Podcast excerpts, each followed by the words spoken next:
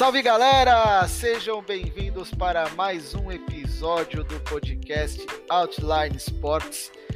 Vamos dar continuidade para nossa exposição desnecessária, arriscada. Tamo nem aí, a gente se arrisca mesmo, a gente dá a cara a tapa, a gente se diverte aqui.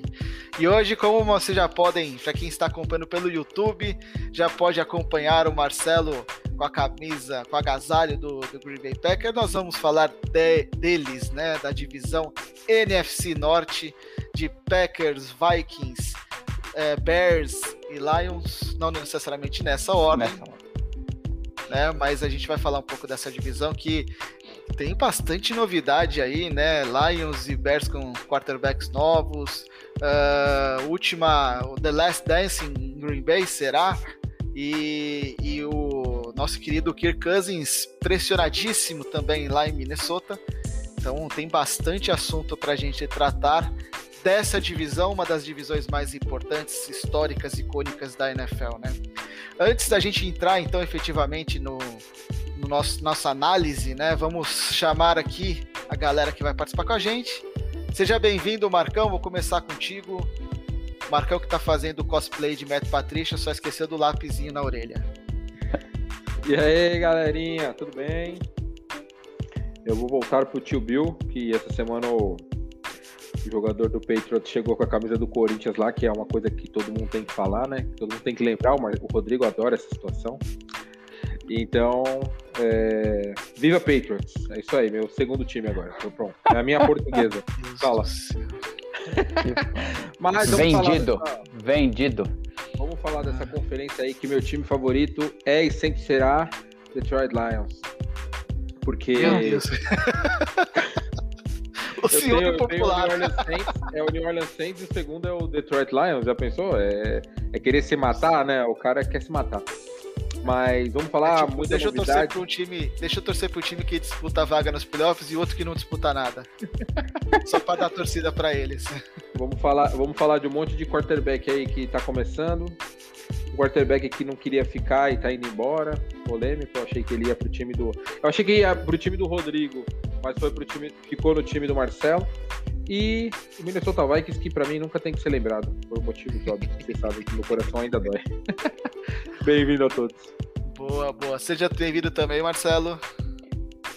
Maravilha, galera. Obrigado, Rodrigão. Depois dessa introdução do Marcão, hum, introdução, hein? Maravilha. Eu vou ficar até quietinho. Manda ver. Quer que eu puxe? Deixa que eu puxo aqui, então. Vai, Rodrigão. Puxa aí, fica à vontade, mas ó, vai sem clubismo, hein? Já não basta marcando no, no último episódio que foi clubista demais, colocou o Santos como favoritaço da divisão e. Não, tudo tem limite, vai, pelo amor de Deus, vai.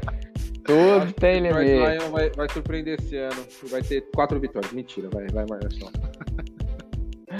Boa, Boa, senhores. Vamos lá, vamos lá. Então, só para lembrar uh, aos nossos ouvintes e para quem está nos acompanhando pelo YouTube, uh, a gente fez a seguinte classificação. A gente começou a falar das divisões que tiveram o menor aproveitamento ano passado e vamos chegar na que teve o, mais, o maior aproveitamento. Estamos hoje na NFC Norte, que teve 51 e uns quebrados aí de aproveitamento de vitórias do ano passado.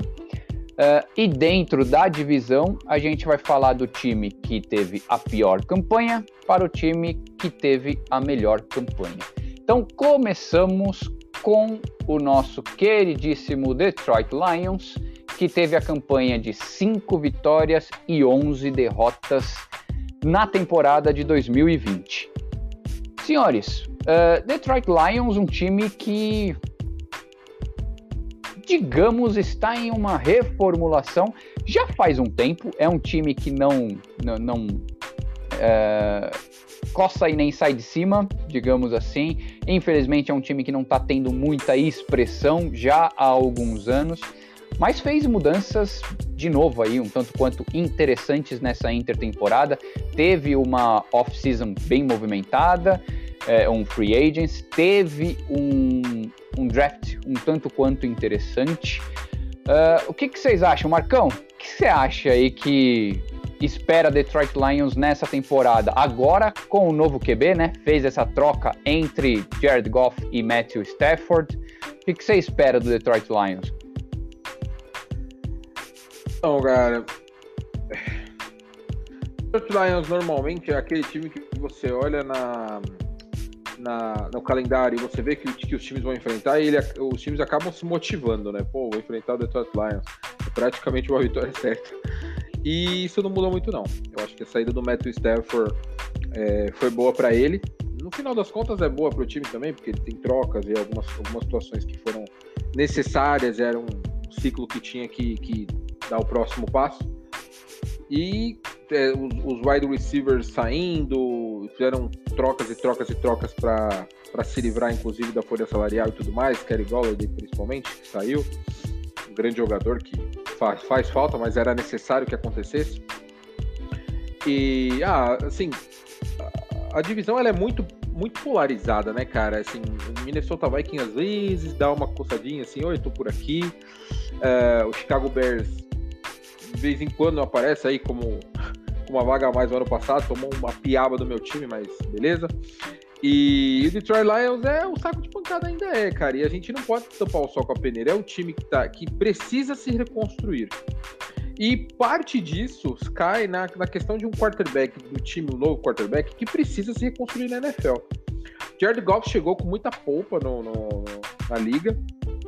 E, cara, teve uma campanha maravilhosa há três anos atrás, quando foi pro Super Bowl junto com, com, com o Rams. E não conseguiu vencer, a gente já sabe tudo que aconteceu. Um Super Bowls mais chatos da história do mundo.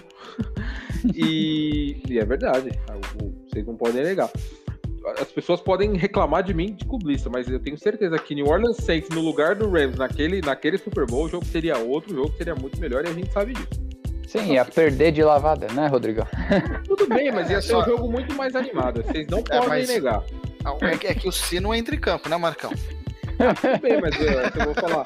Aquelas zebras malditas atrapalharam o, ano que, que seria o ano ideal para o Saints ganhar, levar, ir para o Super Bowl, pelo menos. Né? Mas, não sim, sim. Mas se o Saints não tivesse forçado demais o Todd Gurley na, na final de conferência também, Todd Gurley chegaria mais inteiro no, no Super Bowl e poderia ter feito a diferença. O Saints é culpado de tudo, Marcão. É, sei. Sempre. Parece que não, mas a gente sente. E ah, continua. Mas o que eu quero dizer é o seguinte: Jared Goff, Jared Goff mostrou muitas vezes que é, é, teve jogos muito bons na carreira, muito bom. Só que assim, a gente, como a gente falou, se não ganha nada, e o passado não quer dizer, não, não, não quer dizer que ele vai efetivar isso esse ano também. A gente lembra muito bem, há três anos atrás, aquele jogo fantástico entre Kansas City Chiefs e, e, e o Rams, eu acho que já era Los Angeles Rams, se não me engano, Rodrigo, já era? Ah, é, o San Luis Rams faz tempo que já não é mais, né? E foi um jogaço, foi um dos grandes jogos da história, um dos grandes jogos da liga. Se não me engano, foi uma, uma segunda-feira, um Monday Night. E, e o Jared Goff jogando em alto nível, inclusive venceram. O, Jared Goff jogando melhor que o Patrick Mahomes, que tinha acabado de começar a mostrar, soltar as asinhas para fora. Mas é uma reconstrução pro cara. Ele saiu em baixa, o Stafford chegando em Rams foi muito mais importante do que o Jared Goff chegando em Detroit.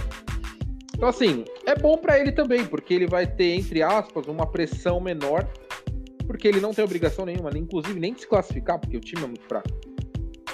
Se você for pegar o plantel do Detroit, é um, é um plantel muito jovem, um plantel para recomeçar. Então, o que a gente espera esse ano é que eles sofram, mas saibam sofrer. É aquele negócio de, de entender a, a, posição que eles têm na liga. É um dos times mais fracos, a gente tem que entender isso. E além disso, ele pega uma um calendário bem complicadinho. Depois o Rodrigo fala de percentual e, e, e força do calendário, porque eu não, não, pesquisei, mas tem São Francisco, tem Green Bay, obviamente, tem Baltimore, tem o Chicago, que é a divisão, tem o Rams, inclusive. Deve ser um dos jogos que vai passar na TV, porque deve ser imperdível, né? É, ainda tem Minnesota, tem o Denver, que é um time que para mim vai ter uma consistência muito grande. Tem Seattle, enfrenta o Green Bay novamente e o Pittsburgh. Ou seja, é, uma, é um, um calendário extremamente complicado. Assim, vai ser um calendário para calejar os, os, jogadores. E assim, se forem bem, vai ser ótimo, porque o Detroit mostra sua força. Acho que vai ser aquele time de três ou quatro vitórias no máximo, Mas é um time muito carismático, a gente gosta muito e eu espero que não passe vergonha como anos anteriores. A parte técnica, o Rodrigo descreve bem para vocês aí, mas eu confio em Jared Goff, acho que ele vai com a pressão, com a pressão menor, eu acho que ele vai fazer muito mais do que ele, do que ele faria esse ano em, em, lá em Los Angeles, inclusive que ele tinha brigado com o treinador lá, já não estavam falando a mesma língua. Então foi bom para todo mundo e força Detroit Lions. Não, mostre que vocês não são só a Ford. É, né, é quase não é mais nem a Ford, na verdade. Exato, inclusive, inclusive eles né, nem, nem, podem nem estar mais lá daqui uns anos. Acho que não, mas. Ah, enfim. É, até antes do, do Rodrigão tecer o comentário dele, é... cara, eu, na minha visão, o Lions ele perdeu muito e muita qualidade nessa intertemporada. É... Eu sinceramente não entendi qual que é a, a, a, vontade, qual que é o objetivo do Detroit Lions com todas essas mudanças. Trouxe um, um head coach novo, na verdade, toda a comissão técnica é, é nova. É, Anthony Lynn está lá como coordenador ofensivo. Dan Campbell é o novo head coach, um tanto quanto excêntrico. Ele quer leões também no, no, nos training camps e tudo mais. É, cara, mas Matthew Stafford, na minha visão, é melhor do que Jared Goff. Perdeu Kenny Golladay, perdeu Marvin Jones, os dois seus dois principais wide receivers, digamos assim, uh, e não trouxe gente de peso. Né? Ah, Jamal Williams foi lá, running back do, uh, uh, do, do Packers, que é, também é uma figuraça. O, os torcedores do Packers adoram Jamal Williams e tudo mais, mas foi para lá junto com o Adrian Peterson, que também não sei se vai ficar lá em Lions. É, gente, não sei, Rodrigão, o que, que você acha? O, o draft é, surpreendeu, eles draftaram Penny Sewell, o melhor prospecto aí de linha ofensiva para proteger Jared Goff. Mas e aí? Até que ponto podemos chegar com esse Detroit Lions? É, a escolha do Penny Sewell, assim, eles surpreenderam não, né? O, o, a NFL surpreendeu o Detroit Lions deixar o Penny Sewell chegar ali naquela posição, na posição 7. E aí o Lions era uma escolha óbvia. Um dos problemas crônicos desse time de Detroit é a sua linha ofensiva, uma linha ofensiva fraca, limitada. Oh, uh, Inclusive, rapidinho, rápido, um segundo mesmo. Na hora que o Penicil foi escolhido, a, o, a diretoria do, do, do, do Troy Lions estava eufórica, pôde, teve chance de escolhê-lo, porque é, era, se não me engano, é, era o prospecto mais interessante depois do Trevor Lawrence, né? é, para alguns era o melhor prospecto de jogador desse draft, tá? Para sua posição. Uh, não só para sua posição, mas pensando assim no quanto que ele pode mudar um jogo, quanto ele pode mudar um time.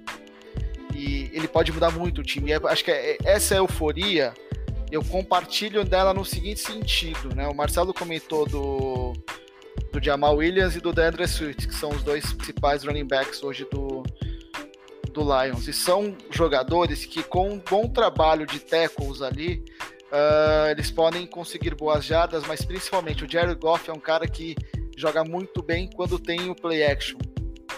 E uma linha ofensiva boa que permite algumas corridas interessantes. Tem, tem os running backs que não são sensacionais, mas são muito competentes em conseguir, às vezes, aquelas 5, 6 jardinhas por corrida, aqui e ali, em alguns momentos do jogo, chave e tal, não sei o quê. Cara, você cria um ataque, uma condição para que o jogo do Jared Goff flua, né? Consiga uh, se desenvolver de uma forma legal.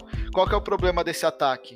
Uh, os wide receivers. Uh, não para mim, sinceramente, a saída do Kenny Golladay para o Giants, ela é tão sem sentido quanto aquela troca do, do Hopkins pro, pro Cardinals. Tá? A diferença é que o Kenny Golladay acabou o contrato dele e ele só foi para, para o Giants, ou seja, é até pior porque você não consegue escolha nenhuma, jogador nenhum, se só abre um, um, um espaço no cap, né? Então assim, pensa, você tem um dos melhores wide receivers da liga. Ah, ok, ele tava, ele passou uma temporada, as duas últimas temporadas, ele teve problema de lesões e tal, não sei o que, mas cara, ainda assim é um jogador diferenciado, é um jogador que você poderia construir um time em torno dele e não teve uma substituição é, do, do, do Golladay, né? O, o, os Lions trouxeram o Tyrell Williams, não é um jogador para substituir. Marvin, o Marvin Jones saiu também. Não, trouxeram trouxeram o, o Rashad Perryman. É, não... Sabe? Sim, são jogadores que perdeu o Mohamed Sanu, aí trouxeram um tal de, de é, Damian Ratley. Sim, você vê os jogadores que o, o Lions trouxe, quem eles perderam e quem eles trouxeram, que você fala, pô, beleza, eles, eles trouxeram um quarterback e depende do play action e não tem para quem lançar a bola. Exato. É, são, são essas coisas que, eu, que muitas vezes eu questiono. Eu acho que a, a, diretoria se empolgar com o Penicil é excelente, porque você consegue construir um ataque, uma ideia de jogo, em cima de um jogador que tem tudo para ser um dos melhores jogadores de linha ofensiva da liga e vai mudar da água para o vinho essa linha ofensiva. Vai ser uma grande ajuda pro, pro Jared Goff, sabe? Uh, e seria para o Matthew Stafford. Mas acho que o Matthew Stafford sai de, de Detroit porque não queria mais ficar também. Não tinha clima, acho que tinha menos clima do Stafford em Detroit do que para o Jared Goff em Los Angeles, que não é que tinha uma briga entre ele e o Sean McVay. É que o Sean McVay perdeu a paciência. Perdeu a paciência para ver o Jared Goff apático em campo. O Jared Goff não, não limi... evoluía. Limitado. É, é, exatamente. O Jared Goff até hoje ele não consegue ler sozinho uma defesa. O Sean McVay alinhava o time, pedia para o time ir rápido para a linha de scrimmage para que ele pudesse fazer a leitura e orientar o Jared Goff. Cara, isso é bizarro. É tipo, o Jared Goff é um quarterback de college ainda. Ele não entrou na NFL. Ele chegou no Super Bowl porque tinha um puta de um ataque bom em torno dele, que as coisas funcionavam. Óbvio, ele foi extremamente competente? Foi. Uh, no que coube a ele chegar até o, até o Super Bowl, ok, ele foi competente. Só que no Super Bowl, com o Todd Gurley já lesionado, já com problemas físicos sérios, a gente não viu o Jared Goff em campo. Por quê? Porque o jogo dele dependia de que as peças uh, se movimentassem, fluíssem para que o jogo dele fluísse. Então ele era, ele era cria de um ataque muito bom, de uma ideia de jogo muito boa, de uma defesa muito forte também. E aí a gente vai para a defesa do, do Lions, uma defesa que tem nomes interessantes, você tem jogadores uh, que, pô, acho que vários times gostariam de ter.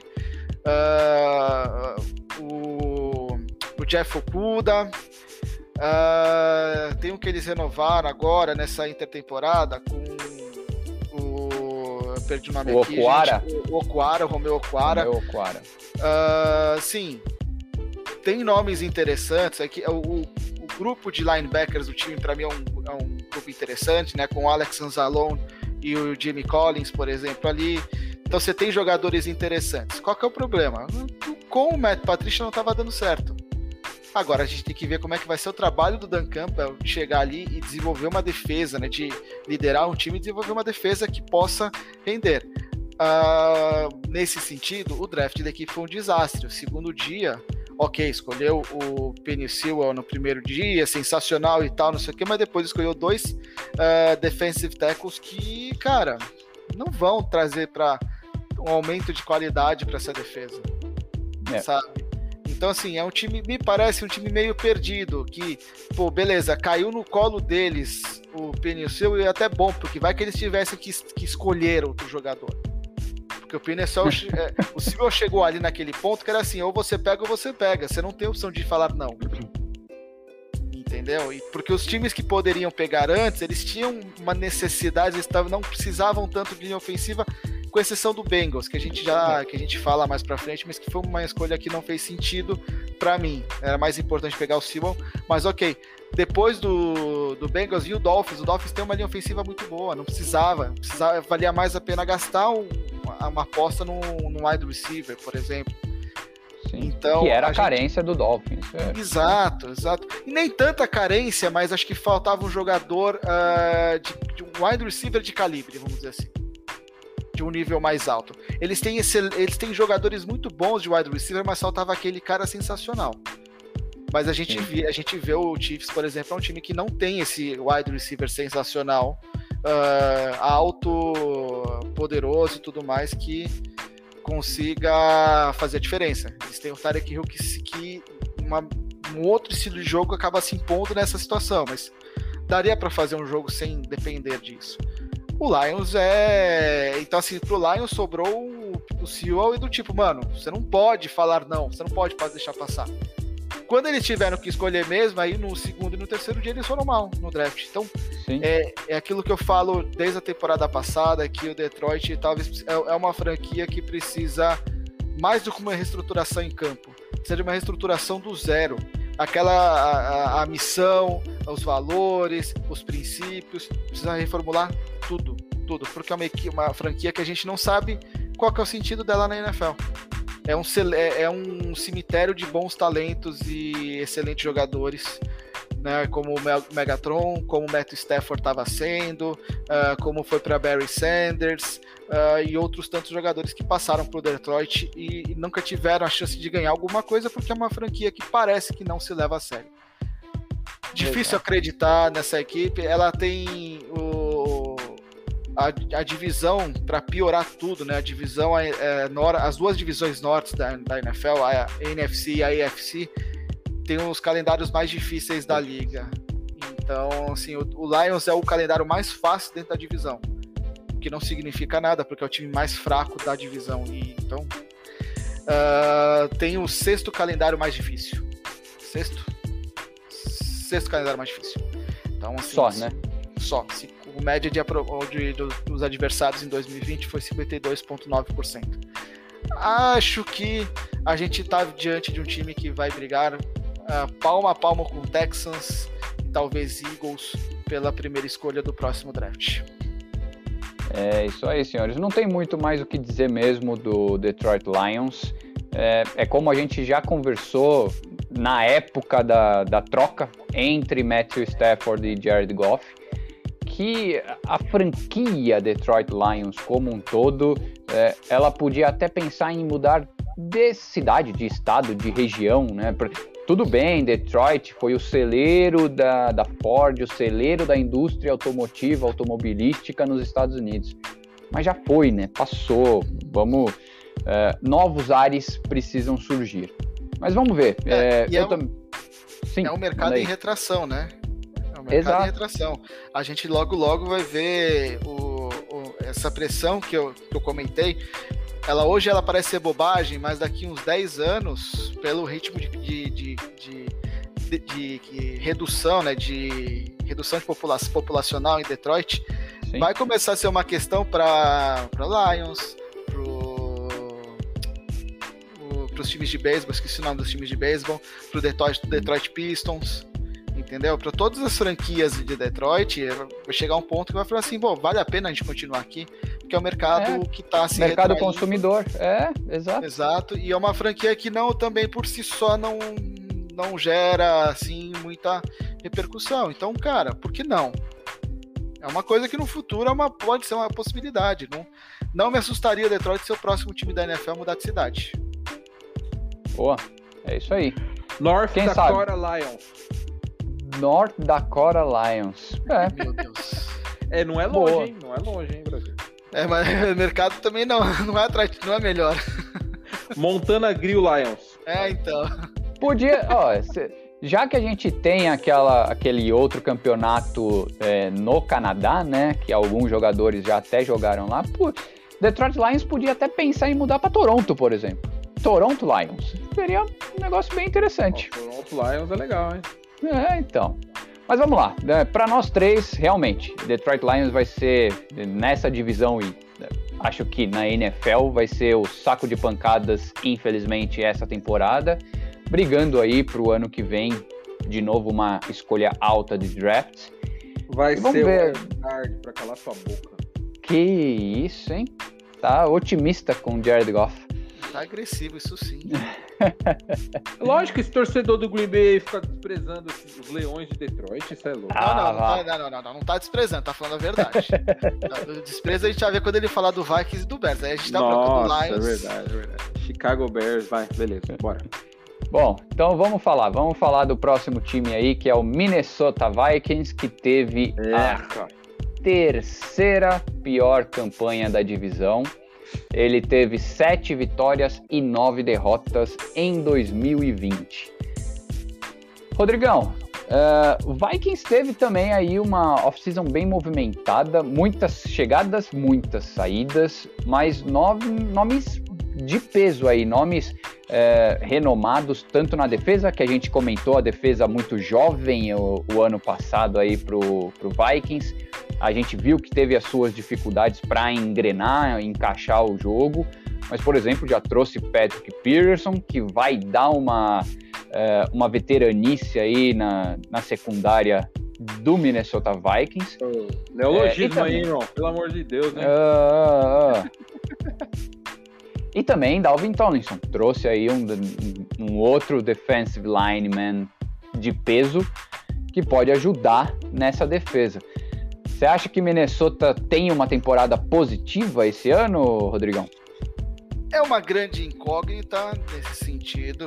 Né? Essa, essa, pergunta é uma grande incógnita, porque a gente pega um time que na temporada passada tinha um ataque uh, com bons nomes, bons jogadores e que não rendeu tanto e não rendeu tanto por conta de uma peça que ninguém entende que, que deu na cabeça dele, que ele é um leão de temporada regular, ele falha em jogos uh, de prime time, ele não ganha jogos de prime time. E na temporada passada ele ganhou jogos no prime time e foi muito mal na temporada regular, que é o Kirk Cousins, assim.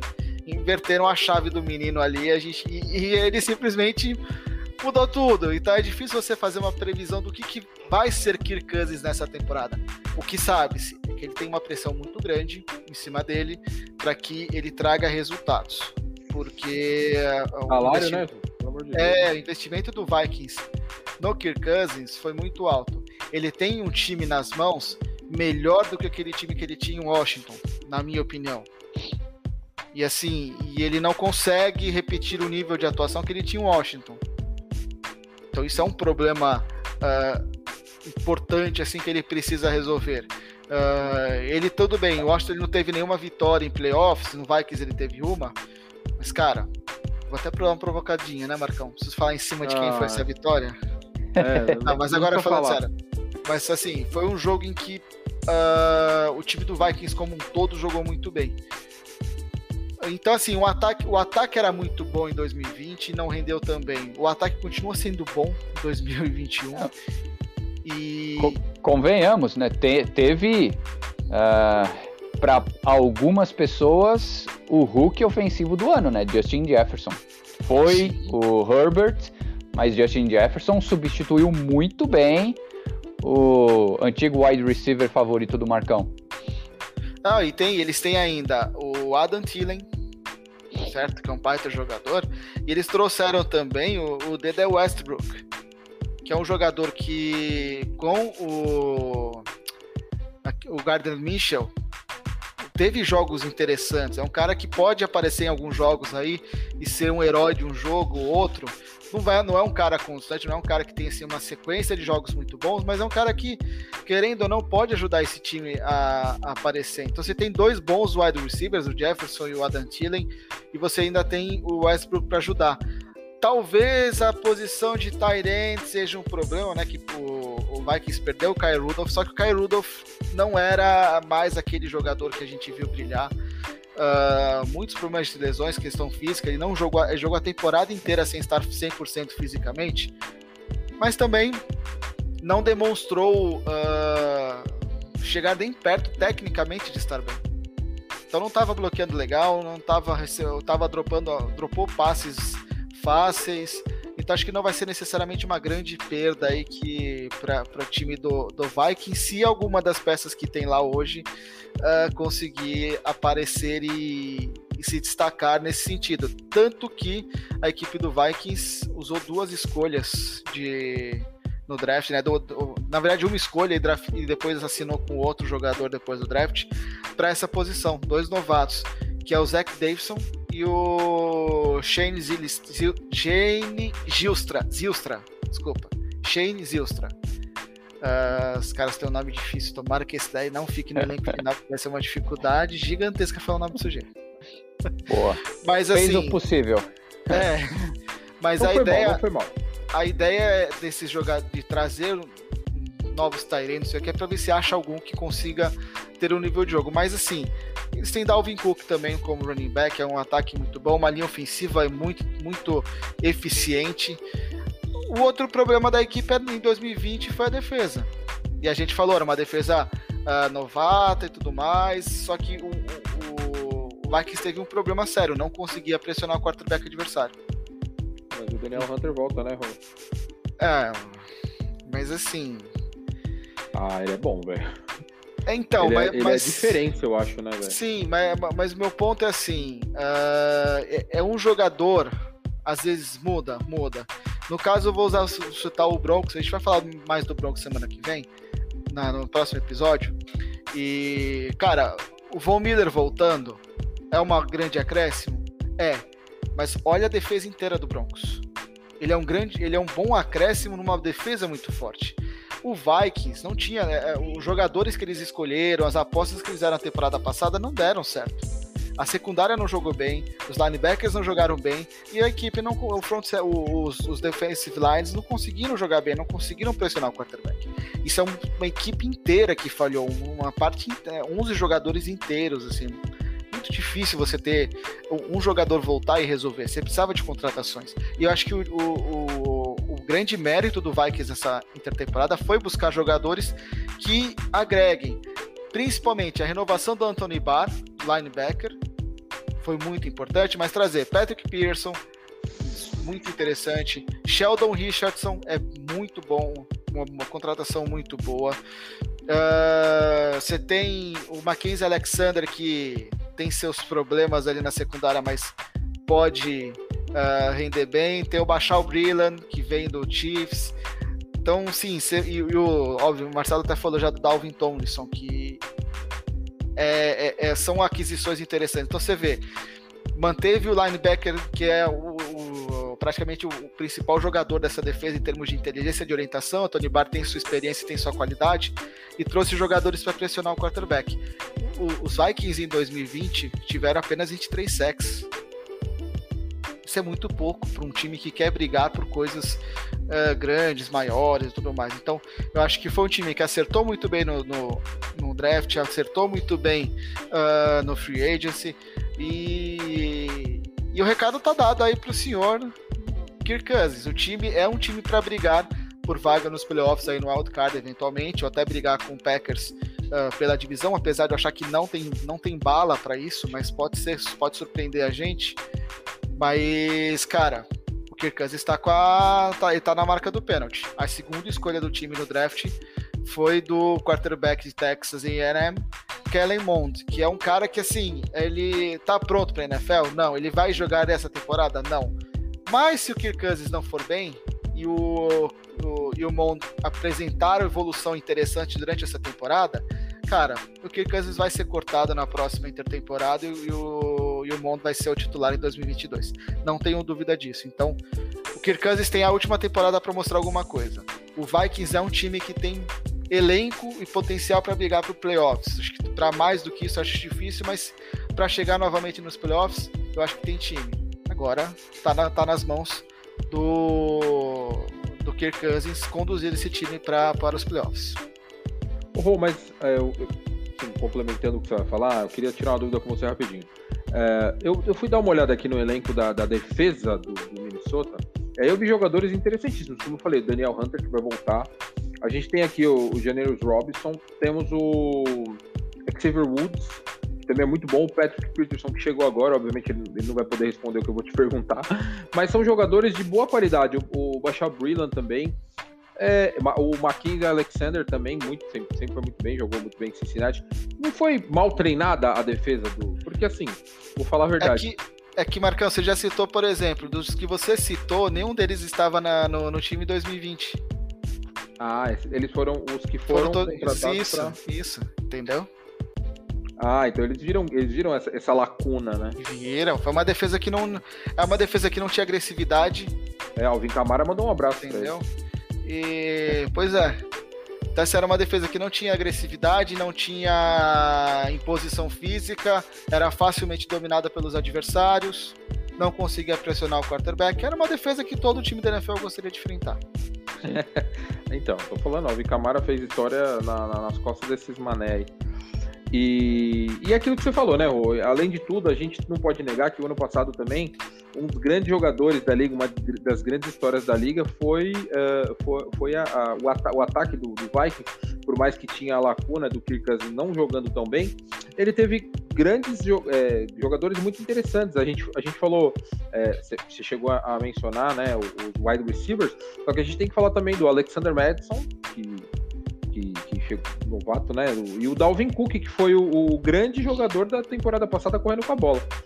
É, o melhor corredor da liga, inclusive, cara, ele fez partidas incríveis, inclusive ele ganhou do Green Bay. É, ele foi um dos grandes responsáveis por aquela vitória.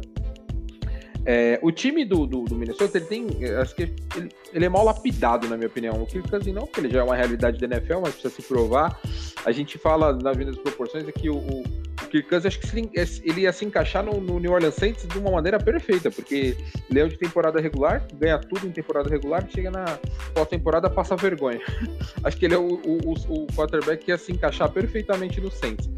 Mas tem jogadores de grande, grande relevância. O Adam Thielen, há três anos, era um dos melhores recebedores da liga também, um pouco antes do Stephon Diggs aparecer do jeito que apareceu.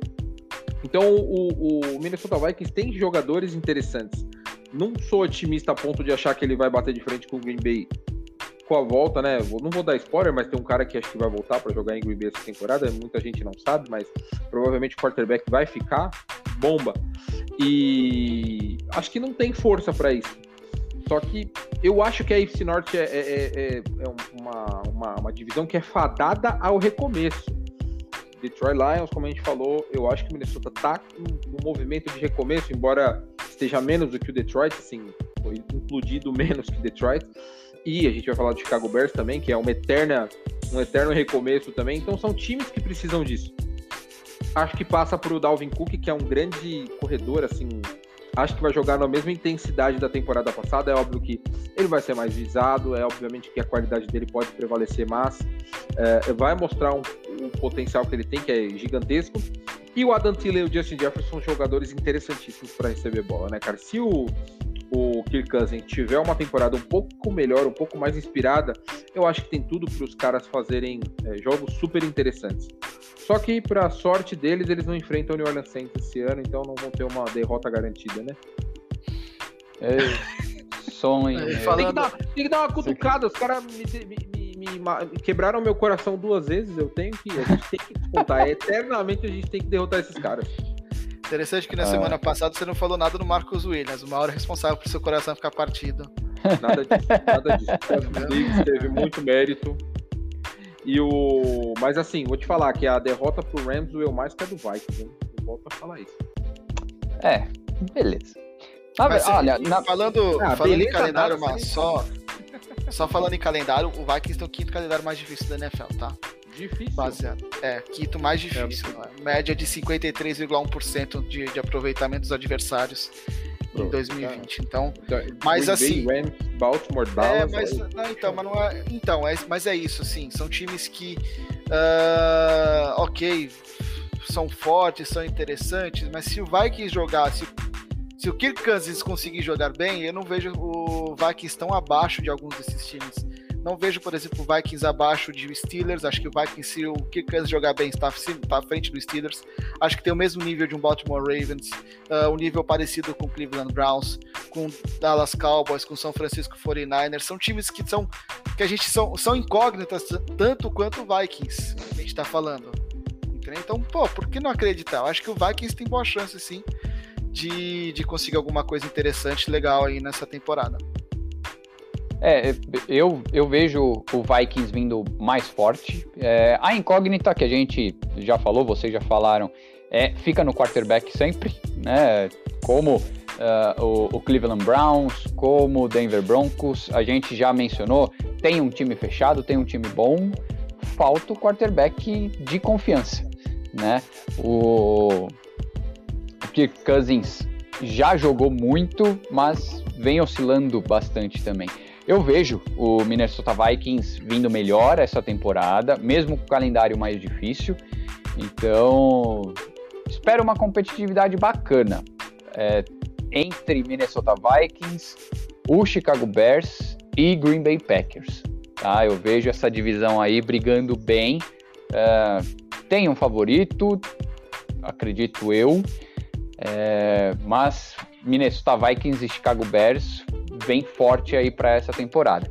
E aproveitando o gancho, vamos falar do Chicago Bears. Chicago Bears que na, na temporada passada foi aos playoffs. Ele teve uma campanha aí de 8-8 e conseguiu uma vaga aí, roubou a vaga do Arizona Cardinals no final da, da, da temporada e conseguiu ir, mesmo com o quarterback Mitchell Trubisky no time, Chicago Bears conseguiu ir para os playoffs. Perdeu para o time do Marcão, né? Mas vamos ver, de novo, o, minha visão. Vem para essa temporada um pouco mais forte, sim. Uh, por exemplo, trouxeram Andy Dalton, uh, beleza, ele o, será o, o, QB número um, uh, mas draftaram o Justin Fields também, que chega aí na temporada na, na NFL para brigar pela titularidade, sim, com esse veteraníssimo aí. Marcão, o seu time que bateu no Chicago Bears no playoff, no, nos playoffs da temporada passada. Você vê Chicago Bears um playoffs contender esse ano de novo? Sim, eu acho que sim. Eu acho que uh, tem tudo para. O time não é ruim, o, a, a defesa, é, para mim, a defesa é bem confiável, tem jogadores interessantes, a gente fala sempre do Kalil Mack, mas eu acho que tem uh, uh, safeties que, que, são interessantes, linebackers bons, então acho que dá para não passar vergonha, porque isso, eles, sinceramente, agora sem brincadeira, eu acho que eles acabaram não fazendo. A gente sempre leva muito brincando sobre o que, ele, sobre o que, o Chicago Bears tem feito e tudo mais, mas a defesa sempre foi bastante assim interessante, vai, não é a melhor da liga, mas eles nunca é, passaram vergonha. A, a, grande, a grande interrogação da liga é assim: eles têm três quarterbacks, mas é, efetivamente não tem nenhum. Tem um Nick Foles que é que é um, um campeão do Super Bowl, incontestável, MVP da, da, da partida em que foi campeão.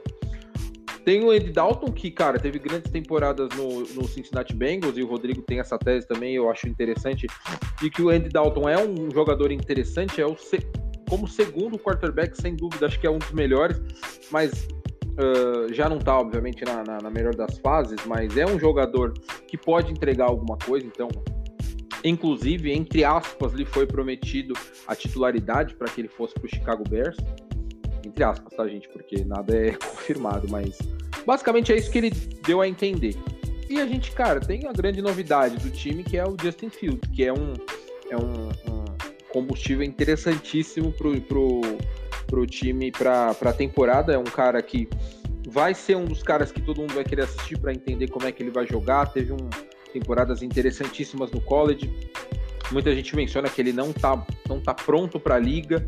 Isso é, um, é, subjetivo, porque ele pode chegar. O Justin Herbert nem era conhecido, chegou, botou a camisa do Los Angeles e foi bem.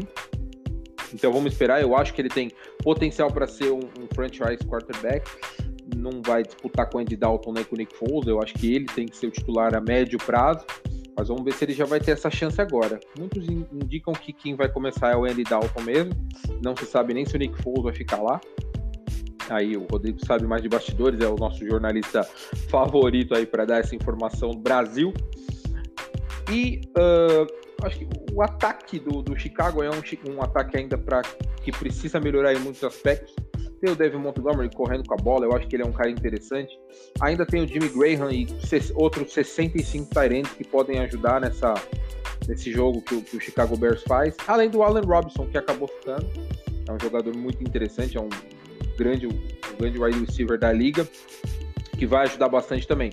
Não só na, na questão do, do, do Andy Dalton ter um, recebedor de confiança, como também dar confiança para o Justin Fields se ele for testado em algumas ocasiões. Então, assim, o Chicago Bears é o time a bater de frente com o Green Bay Packers, isso é óbvio, a gente sabe disso e é o, o segundo melhor time para mim. Para mim ele tá um, eu acho, né, um passo à frente do do Minnesota.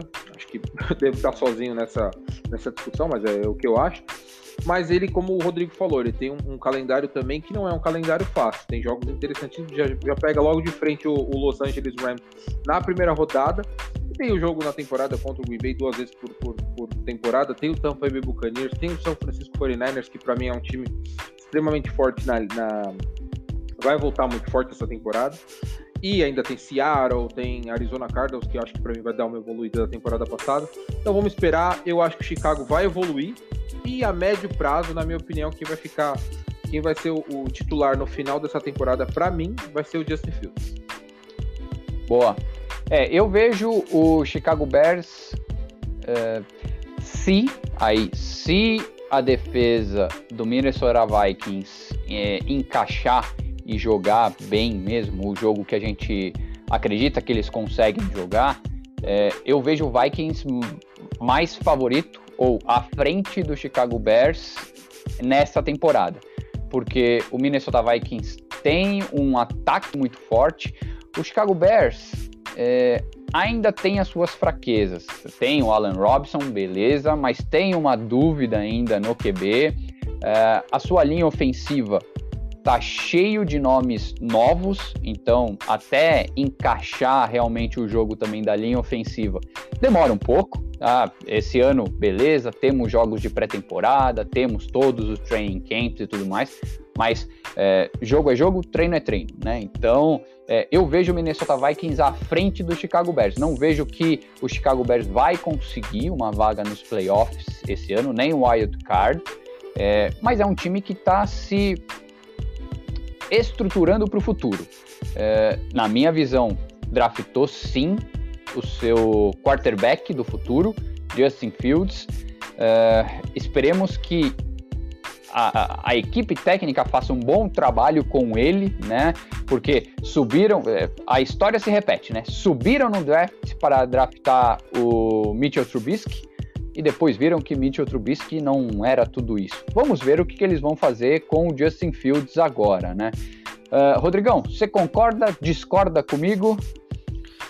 Eu concordo. Eu acho o Justin Fields é, foi draftado para ser o quarterback do futuro, mas assim é, entra muito no que a gente comentou na, no último episódio do, dos times que deixaram o, o Justin Fields passar, né? O Carolina Panthers um deles, o Denver Broncos outro cara, por que, que deixaram passar? Porque não é um quarterback que uh, também assim uh, houve uma comoção muito grande por alguns jogos que ele fez no college, mas ele não, não teve uma, uh, um equilíbrio, eh, uma constância também assim que justifique ter a tamanha empolgação, ou menos na minha visão assim, não é um cara que chega para na NFL para um time pronto para render.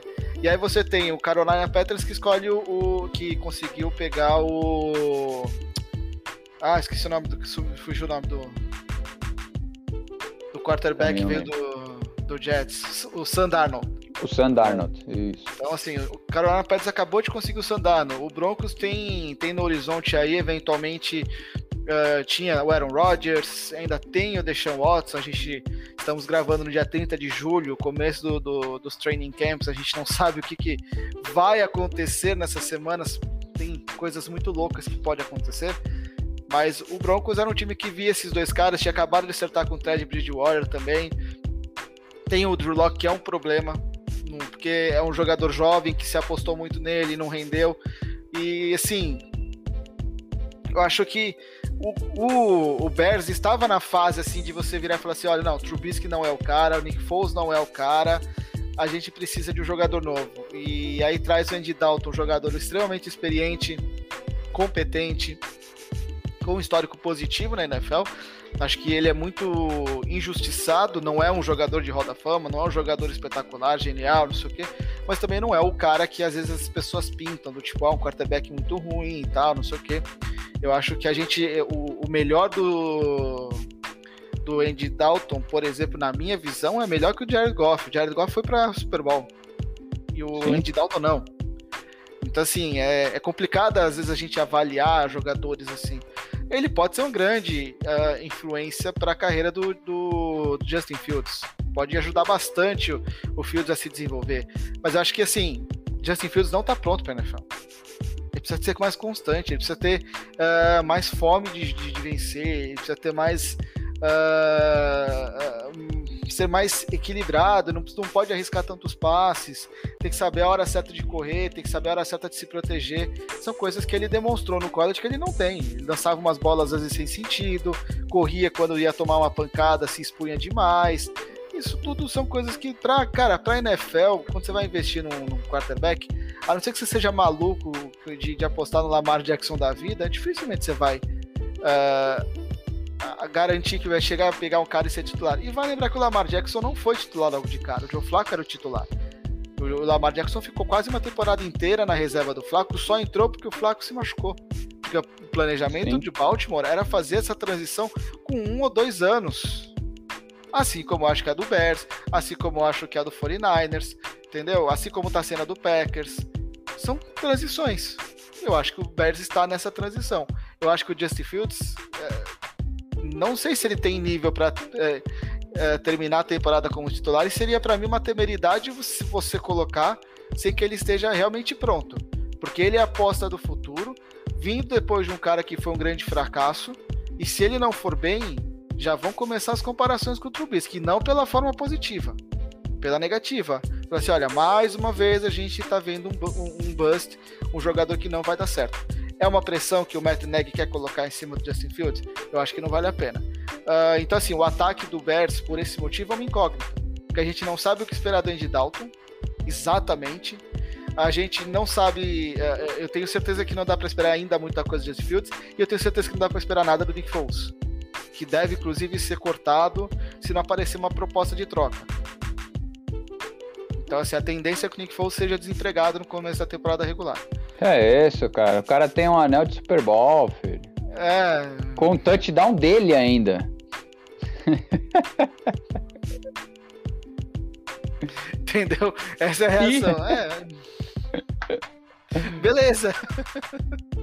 Ele foi MVP, é verdade, mas assim, inexplicável, né? Tem aí, Joe Flaco também, né? Tem Exatamente. um anel de Super Bowl. então, assim, né? tem coisas que, que acontecem. E, e o outro ponto que eu acho que do interessante falar do Bears é que assim, a, o, o, draft foi focado no ataque, certo? As cinco primeiras escolhas foram jogadores do ataque. Sim. Mas a defesa do Bears, ela é muito forte e tal, não sei o quê, mas é a mesma defesa, uh, basicamente a mesma defesa há três anos. E tá perdendo peças e não necessariamente conseguindo repô-las. Então, assim, é uma defesa que pode não render aquilo que se espera dela. Exato. Entendeu? Então, assim, perderam alguns jogadores uh, relevantes aí, né? Perderam Kyle Fuller, que foi lá pro Broncos, muito obrigado. Uh, perderam o, Rob o, Robertson Harris, que foi pro Jaguars. Sabe? Perderam o John Jenkins, que foi pro Dolphins, né? ele era um reserva, mas ok, né? Tem seu valor aí. Uh, então, assim, difícil. Difícil falar o que esperar muito desse time. Eu acho que o, o, o Bears, para mim, é uma incógnita muito maior que o Vikings. Eu respeito o que o Marcão falou, porque assim, tem, pelas atuações da defesa nos últimos anos, é, é foram muito boas. Uh, um time que tinha Mitchell Trubisky conseguiu ir para os playoffs. Imagina com um quarterback mais inteligente, que não precisa ser melhor, só mais ser mais inteligente talvez já funcione.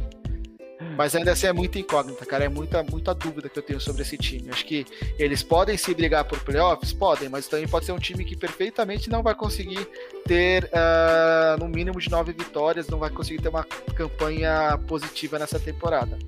Então, o Bears para mim é um ponto de interrogação gigantesco.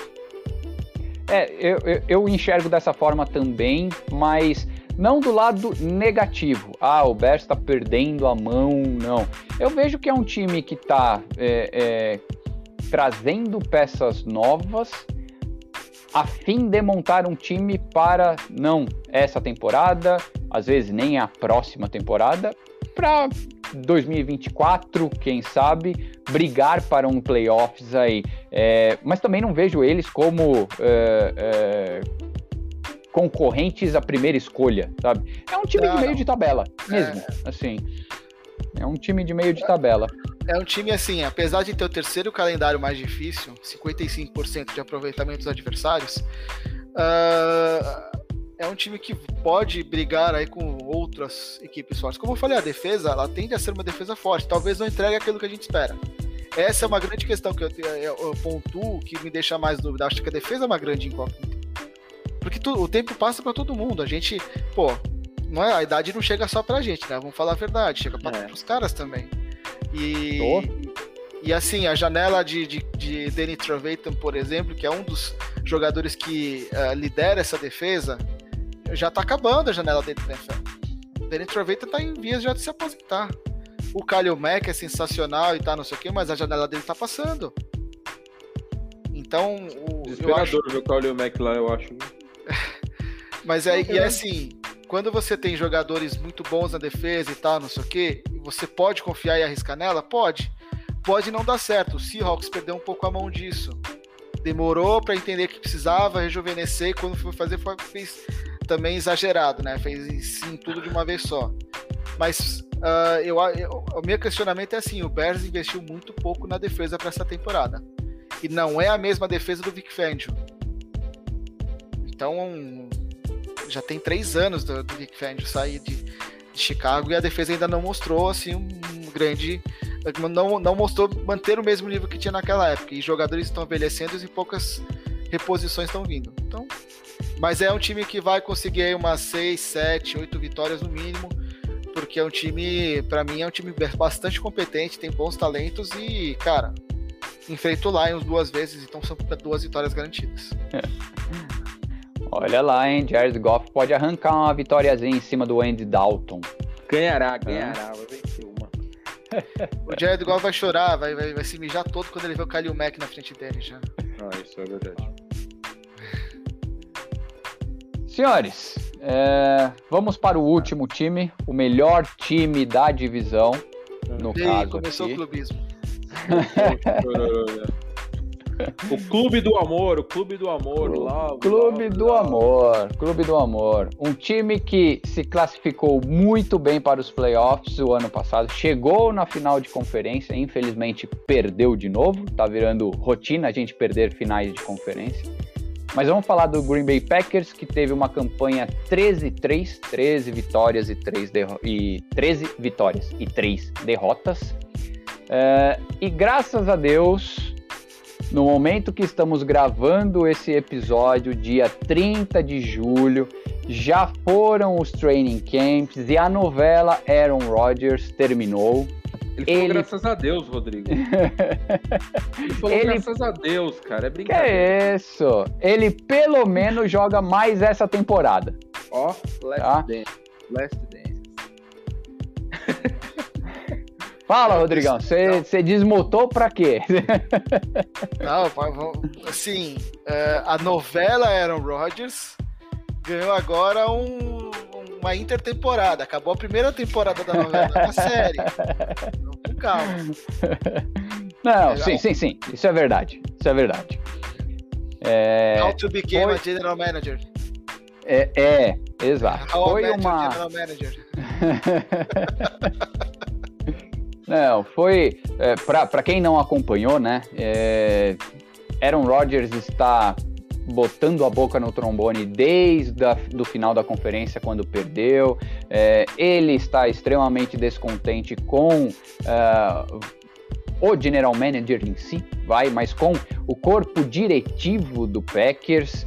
É, fala que não tem é, entrosamento entre eles, enfim, tudo mais. Então, é, essa semana o Aaron Rodgers se apresentou aos training camps, que era um ponto de incógnita. Se ele não se apresentasse, aí a novela ia se estender mais ainda. É, então ele se apresentou, ele falou que vai jogar. Ele deu uma coletiva extremamente agressiva, sim, não vou entrar nos detalhes aqui, mas ele é, jogou merda mais ainda no ventilador, falou tudo que deveria falar deu, deu, hoje deu todas as explicações que ele tinha que dar. Uh, e reformulou seu contrato. Então, para ele jogar essa temporada de 2021, ele reestruturou o contrato. Essa temporada vai ganhar acho que 24 milhões. A temporada do ano que vem, uh, o salário dele ano que vem vai ser em torno de 26 milhões. Mas ele tem a possibilidade de, em 2022, escolher o time que ele quer jogar. Pode ficar em Green Bay, pode não ficar em Green Bay.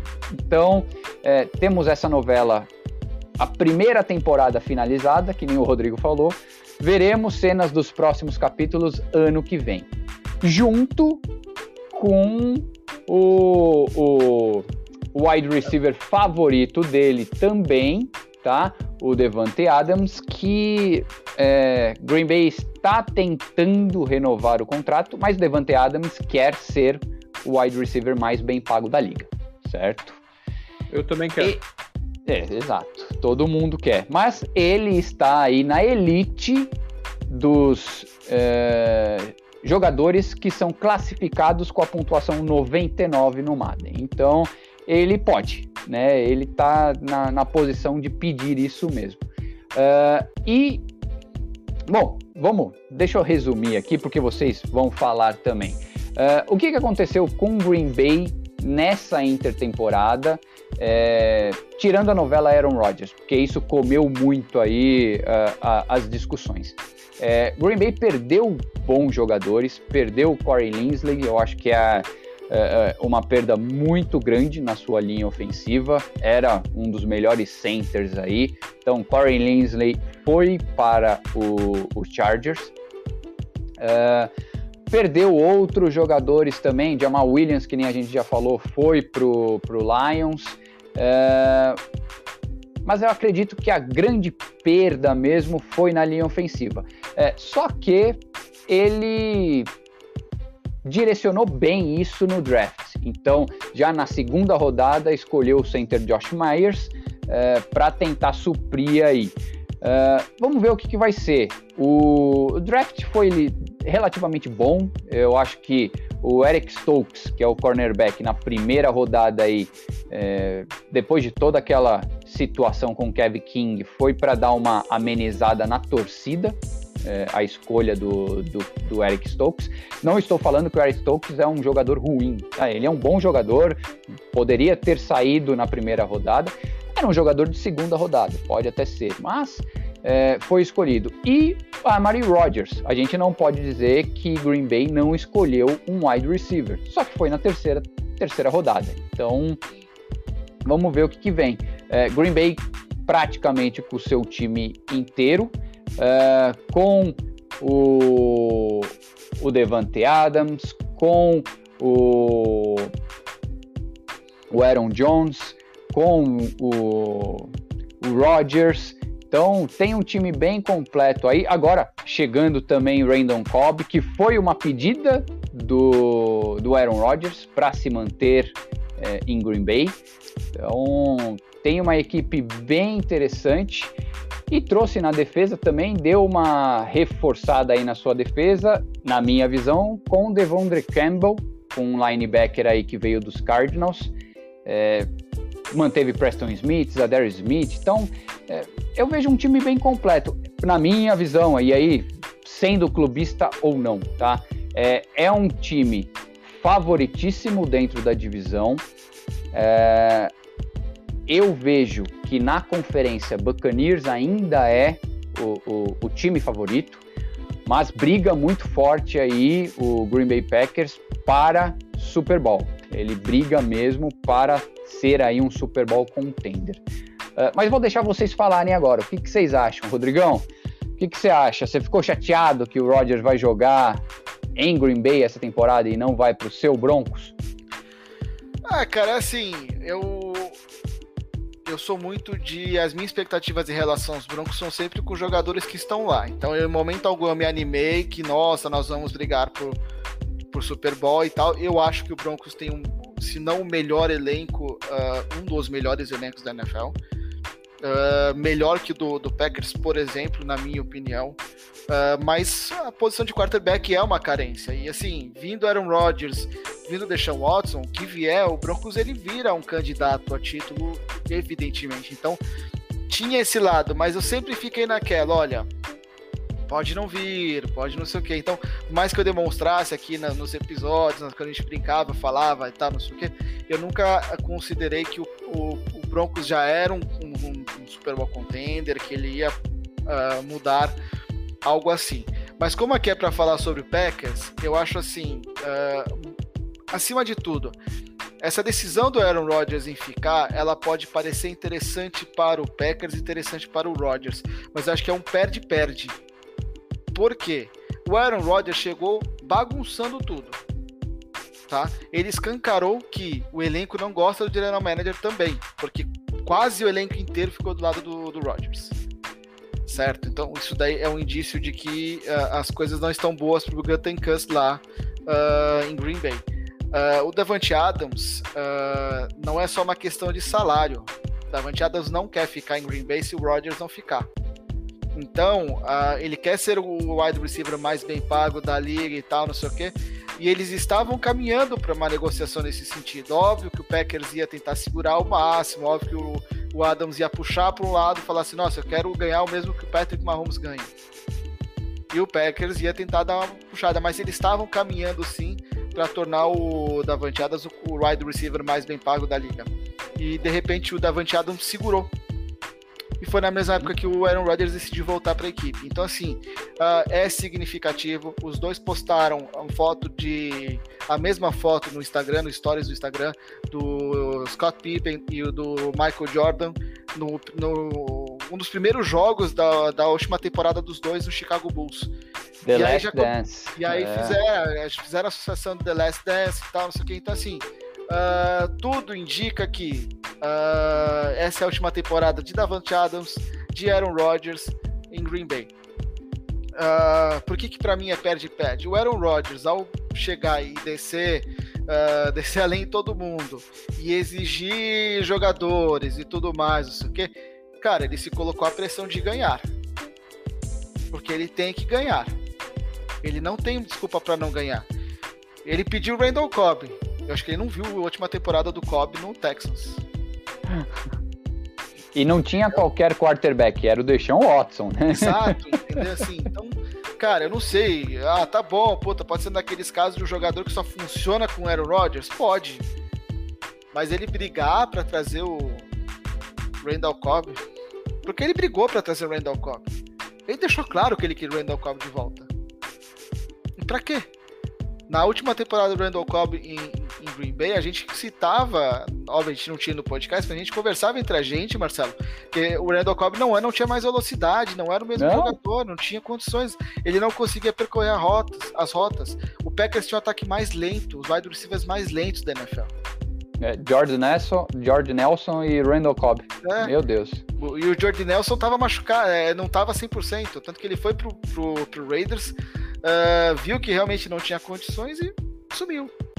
Entendeu? Então, cara, é... ele se coloca uma pressão para ganhar e para para conquistar um título que assim, se ele não conquistar é, tudo, tudo pelo qual ele lutou, ele vai perder. Sim. Tudo. Então assim, ele arriscou demais. Uh, e o Packers vai ter uma temporada dificílima. É o quarto calendário mais complicado da liga. Enfrenta, por exemplo, o Kansas City Chiefs. Entendeu? Nesse, nesse 17 jogo aí apareceu um Kansas City Chiefs para ferrar o calendário do Packers. É. Então, não é um calendário uh, tão acessível para Green Bay. Vai ter o tempo inteiro questionamento. Se Green Bay não embalar um ritmo legal logo de cara, já vai ter. Ah, ó, olha aí, ó, ó, ficou fazendo graça, quis montar o time que queria, não sei o que, não vai. Uh, o Packers renova com o, o, Jamal, o Jamal Adams. Não, não é, não é. Não é o Jamal Adams. Com. Aaron ah, Jones. O Aaron Jones. E deixa o Corey Linsley escapar. Uma renovação que, cara, o Aaron Jones não é o melhor running back da liga. Não. E eu via então, que o AJ Dillon estava vindo muito bem também. Teve é, poucos jogos, mas era um prospecto muito bacana. E fizeram isso achando que, nossa, a gente fazendo isso, a gente vai mostrar pro, pro Rodgers que a gente está querendo manter os caras que ele gosta. Porque o Aaron Rodgers se dá muito bem com o Aaron Jones. Boa parte do sucesso do Aaron Jones é pela confiança que é, ele e Aaron Rodgers têm um no jogo do outro. Sim. Mas, cara, você está perdendo o seu center, é o cérebro da sua linha ofensiva. E você está abrindo mão dela. Vai lá. Eu Beleza. Acho, eu acho as escolhas que o, que o Gutenkast fez foram questionáveis nesse sentido. O Aaron Rodgers chega agora detonando. Uh, ele está se colocando uma pressão que, ok, acho que o jogador que quer ser um dos, considerado um dos melhores da história tem que conviver com esse tipo de pressão, mas não da forma como ele fez, porque ele já ele é. escancarou a porta de saída dele do time. Ele refez o contrato em que praticamente ele fala: eu vou jogar essa temporada e vocês se virem com Jordan Love na temporada que vem. Porque se eu não ganhar, eu tô saindo. Então é isso, tipo, ele monta, ele cria, um, ele cria uma situação toda do tipo, olha, eu vou mostrar que eu sou bom. Mas se eu não for tão bom assim, não ganhar, não sei o que, eu já tô de saída. Eu saio. É. Então Mas... perde, perde para ele, é um, é um perde para ele e é um perde pro, pro Packers também, pelo sentido de que o Gutenkast não tem clima para ficar lá. Só que se o Aaron Rodgers não conseguir ganhar, o Gutenkast volta a ter, volta a ter força. Sim. Fala assim, ó, tá vendo? Fizemos o que o cara queria, ele não ganhou do mesmo jeito. Só que o elenco, o elenco tá do lado do Rodgers. E aí, como é que você vai lidar, gerir essa situação para as próximas temporadas? É. Mas, ó, Difícil. até para trazer o, o, Marcão também para discussão, é, eu vi muitos torcedores, e não brasileiros sim, só, mas torcedores é, americanos lá de Green Bay. É, lógico, você tá querendo defender o seu ídolo. Aaron Rodgers é ídolo de Green Bay. É, e eles fizeram essa comparação, digamos assim, do, da seguinte forma: ah, vocês estão metendo o pau no Aaron Rodgers porque ele está pedindo jogador e não sei o que, mas quando o Tom Brady fez isso no Buccaneers, ninguém falou nada, todo mundo elogiou. Uh, Marcão, você acha que a gente consegue fazer esse comparativo entre essas duas situações? Cara, o, o Aaron Rodgers, quando ele se aposentar, ele vai ser um dos grandes, um dos maiores jogadores da história de Green Bay, isso é sem dúvida. A discussão, eu não, não sei muito da história de Green Bay ao fundo, mas provavelmente um dos três maiores, que o maior.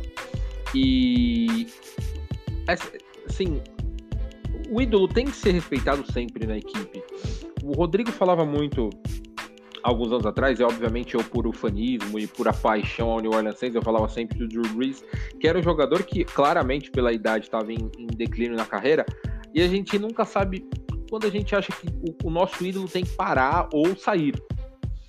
Uh, ou essa discussão com o Gutenkast, eu acho que vai muito além do, do ego si, porque o Aaron Rodgers me parece uma pessoa extremamente vaidosa, e os grandes campeões têm esse, essa, essa, esse jeito, e é normal, por, por ser um grande jogador como ele é, um dos melhores da história. É, ele sabe do potencial que ele tem e o quanto é diferente um time com ou sem ele. Então, se você pegar o Jordan Love, provavelmente vai ser um jogador ok para bom, ou às vezes pode superar o Aaron Rodgers daqui a uns anos, a gente não sabe nunca disso. Mas o Aaron Rodgers já é uma realidade. Só que existe é, é, uma balança, né? Um negócio que é muito engraçado, porque faz 10 anos que o Aaron Rodgers ganhou o, o Super Bowl. E ele teve mais 9 ou 10 oportunidades, né? 10, 10 oportunidades e não conseguiu. Então também fica um ponto de interrogação: será que esse cara é tão bom ou não é? Mas existem outros jogadores que são ou não são. E aí, quando você compara com o Tom Brady, que ganhou é, sete anéis, ele, ele é uma realidade assim extremamente uh, uh, tangível, ele entrega, ele mostra. E a gente não pode tirar a, a, qualidade que é muito clara num jogador que é o, o, o Rodgers, só que o Tom Brady chega e mostra, ele levanta os dedos assim, ó, na fotinha que ele mostrou essa semana. Então, é, a gente não tem que separar essas situações. Eu falo do Drew Brees porque eu, eu acompanhei a carreira dele no, no, no final não vi o título dele, não tava, não, não acompanhava a NFL quando ele foi campeão do Super Bowl. Só que eu vi um jogador de alto nível, um cara de altíssimo nível, não vencendo em momentos cruciais. Até porque é um time, cara. Então, o que, que o Tom Brady fala? Beleza, eu sou muito bom, só que eu preciso de peças para me ajudar. E aí ele juntou peças pontuais, porque além de tudo é muito inteligente, e ganhou o Super Bowl. É óbvio que não é tão simplista como eu tô falando, mas o cara chega depois, ele pode falar isso depois que ele já ganhou. E o Aaron Rodgers, grande jogador que é e não precisa se provar, ele ganhou um Super Bowl. Então, assim, não estou diminuindo a, a, qualidade, porque ele teve muito mérito nisso. Só que, uh, não, é, para mim, não tem comparação em, em, questão de títulos e tudo mais. Acho que o Aaron Rodgers é um dos maiores jogadores da história e um dos maiores de Green Bay. Só que o Tom Brady tá um degrau acima. Então essa comparação não pode ser feita. E sobre o time, é óbvio e notório, a gente brincou muito sobre isso em algumas das edições, de falar como o mudaria de patamar a saída dele de Green Bay e, muda, e mudaria de patamar a chegada dele em Denver, que é um time tem muitos talentos e precisava da cereja do recheio do bolo, que é o, seria um, um dos grandes jogadores da liga. Então é, é, é, é a gente está no fio da navalha. Ele é um jogador extremamente decisivo, que se tivesse é, peças melhores e momentos melhores seria campeão com certeza.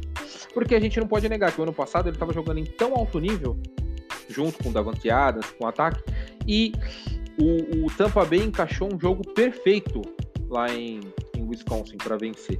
Então a gente tem que levar isso em conta. Só que o, o, Tom Brady comparado com o Rodgers, ele vai lá e ganha. O Aaron Rodgers muitas vezes não ganhou. Pode ser até polêmico eu tô falando. Só que porque você fala assim, quem é melhor, quem é pior? Eu, por talento, acho que o Aaron Rodgers é até melhor do que o Tom Brady. Mas como liderança e, e, e decisão, eu acho que o Tom Brady tá um passo à frente. É minha opinião, né? Mas isso, isso não é uma verdade absoluta, tá? Eu vou até além, eu vou roubar um, em partes um argumento de um de um comentarista famoso, torcedor do Bears. é... é amigo dele, na verdade. e, e que assim uh, existe uma grande diferença entre a forma como o Tom Brady faz e como o Aaron Rodgers está fazendo. O Tom Brady chegou em Tampa e, e ele não impôs as escolhas, não impôs, contrata esse cara, contrata aquele, não sei o quê. Ele chegou lá e ele sentou com a diretoria, ele conversou com a diretoria, eles chegaram e traçaram um plano juntos e a partir daí eles foram atrás dos jogadores. O Tom Brady atuou diretamente na contratação, mas muito na parte de, olha, uh, eu conversei com a diretoria, a gente está interessado que você venha, você quer vir? É esse aqui é o que a, o que a diretoria pode oferecer. Ponto. Essa é a atuação do Tom Brady. O que o Aaron Rodgers fez, olha assim, olha só, Gutencurso, você é um bosta, entendeu? Você é isso, é aquilo, eu quero que você traga os jogadores para mim. Eu quero esse, esse, esse se vira para trazer. Repara a consegue reparar a diferença?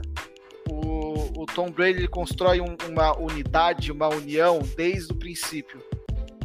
Na hora de sentar com a diretoria, a diretoria já sabe o que o Tom Brady espera, o Tom Brady sabe que a diretoria espera e todos trabalham pela mesma coisa. O Packers é conflito. No, no Buccaneers é união. Essa diferença é, é, é, primordial na hora de fazer essa comparação e virar e falar o seguinte: não, não, não cabe. Eu acho que o Tom Brady não tinha pressão de ganhar. Como eu falei, não, o, o, o Rodgers se colocou uma pressão de ganhar absurda. E não, não, não só nele.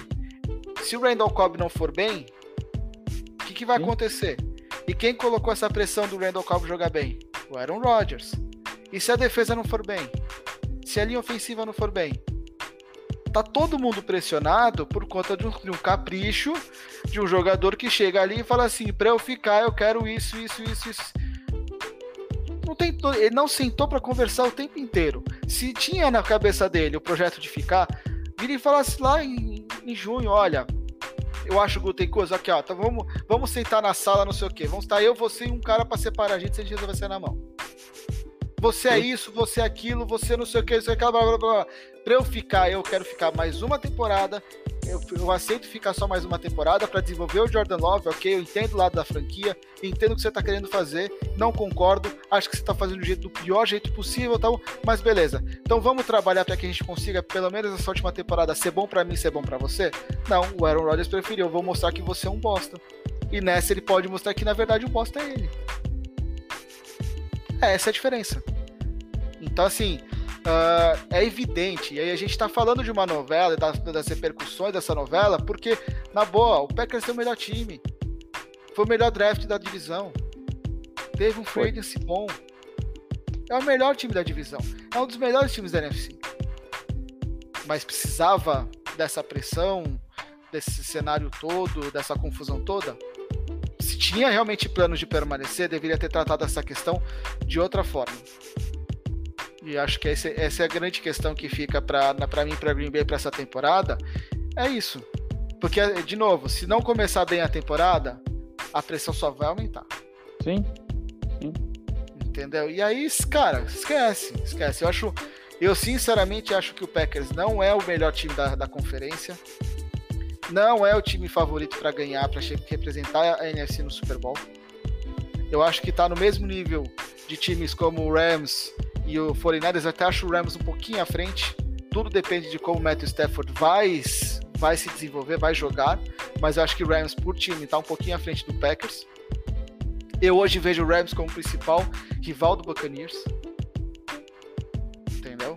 E o Marcelo pode até não gostar dessas coisas que eu tô falando, mas é, é muito porque eu acho que o Rams tem um timaço. E o Rams faltava uh, uh, um quarterback mais confiável. O Matt Stafford é mais confiável. Óbvio, tem a questão da lesão do Cam Makers e tal, não sei o que, beleza, a gente vai falar disso quando for falar do Rams. Mas é, eu acho que o Packers é um puta de um time que tá agora carregando um piano nas costas. Tudo por conta de uma questão muito mal gerida entre todas as partes. Todo mundo perdeu. E agora a gente vai ver o tamanho do prejuízo que o Packers vai ter. Mas eu acho que não foi. Uh, vai ganhar a divisão porque é o melhor time, vai ganhar a divisão porque uh, sobra em relação a, a, a, ao Lions, sobra em relação ao Bears, porque eu acho que o Bears tem a questão do quarterback não resolvida ainda. Eu uhum. acho que o Vikings, mesmo jogando no auge, não consegue bater de frente com o Packers, mas saindo dali nos principais jogos decisivos e tal, não sei o que, o Rodgers vai ter que carregar o time nas costas. E será que, ele, será que o time vai realmente estar com ele? Essa é a grande questão. Veremos, veremos, veremos. Maravilha, senhores. Esse. Mas não precisa chorar, era... não, viu, Marcelão? Porque ele falou isso, só que o seu time ainda tem chance. Provavelmente deve ser um dos semifinalistas aí da, da, da conferência, ah, é. paz. Mas, não, é, mas vai. é o que eu falei, é. É, é, é, é um time muito forte, é um dos, é um dos quatro times, assim, pegar. Se a gente fosse colocar, pensando em ser semifinalista de conferência, que seriam os quatro melhores de conferência, o Packers está entre os quatro. Ah, com Sim. certeza. Entendeu? Eu acho que está entre os quatro. Acho que tá ali, ali sinceramente, é, é 49ers, Rams, Packers e Buccaneers. É, com certeza. Não tenha dúvida. É. Vai, e o Saints, porque... e o Saints correndo por fora. Correndo por fora escorregando na, escorregando na varanda. Jesus. Pô, ó, e, e, eu só vou pontuar mais uma coisa. Por que, que eu não coloco é, Packers junto com Rams? Porque eu vejo o coordenador defensivo mudou, é um coordenador defensivo novo agora do Packers. Então isso pode trazer um ar de novidade para o time. Isso é, de certa forma vai ser bom para o time. Então eu vejo que o Green Bay está à frente de Rams é, nesse quesito. É, é não vejo que ele está em. Sim, sim, sim, sim. O Brandon, sim. o Brandon Stokely foi agora ser o head coach do, do Chargers. Isso, isso.